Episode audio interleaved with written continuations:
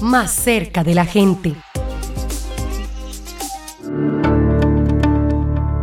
Tras algunos meses de fuertes lluvias, el Valle del Cauca entrará en un déficit de precipitaciones y altas temperaturas. Esta situación será la propicia para la consolidación de incendios forestales, que históricamente han devastado extensiones de bosque y afectado a la fauna silvestre. Por ello, la CBC adelantó esfuerzos para adquirir elementos que doten a las cuadrillas de bomberos, cuyas unidades les pondrán el pecho a las conflagraciones. Estamos dotándolos de unos elementos esenciales para disminuir incendios forestales y para proteger la vida de los bomberos. Por eso esta inversión no se va a quedar aquí. Vamos a establecer unos planes a corto y mediano plazo que permita que nuestros bomberos estén fortalecidos y que año a año disminuyamos totalmente los incendios forestales. En el 2019 tuvimos 1.941 incendios forestales, nos afectaron 3.000 hectáreas, en el 2020 tuvimos 900 incendios forestales, pero queremos que en el 2021 ojalá no hubiera ningún incendio, pero sino que disminuyan a su máximo, porque por eso estamos haciendo hoy esta acción preventiva, antes de que inicie el verano fuerte, que empiecen los fuertes vientos y no es cualquier dotación,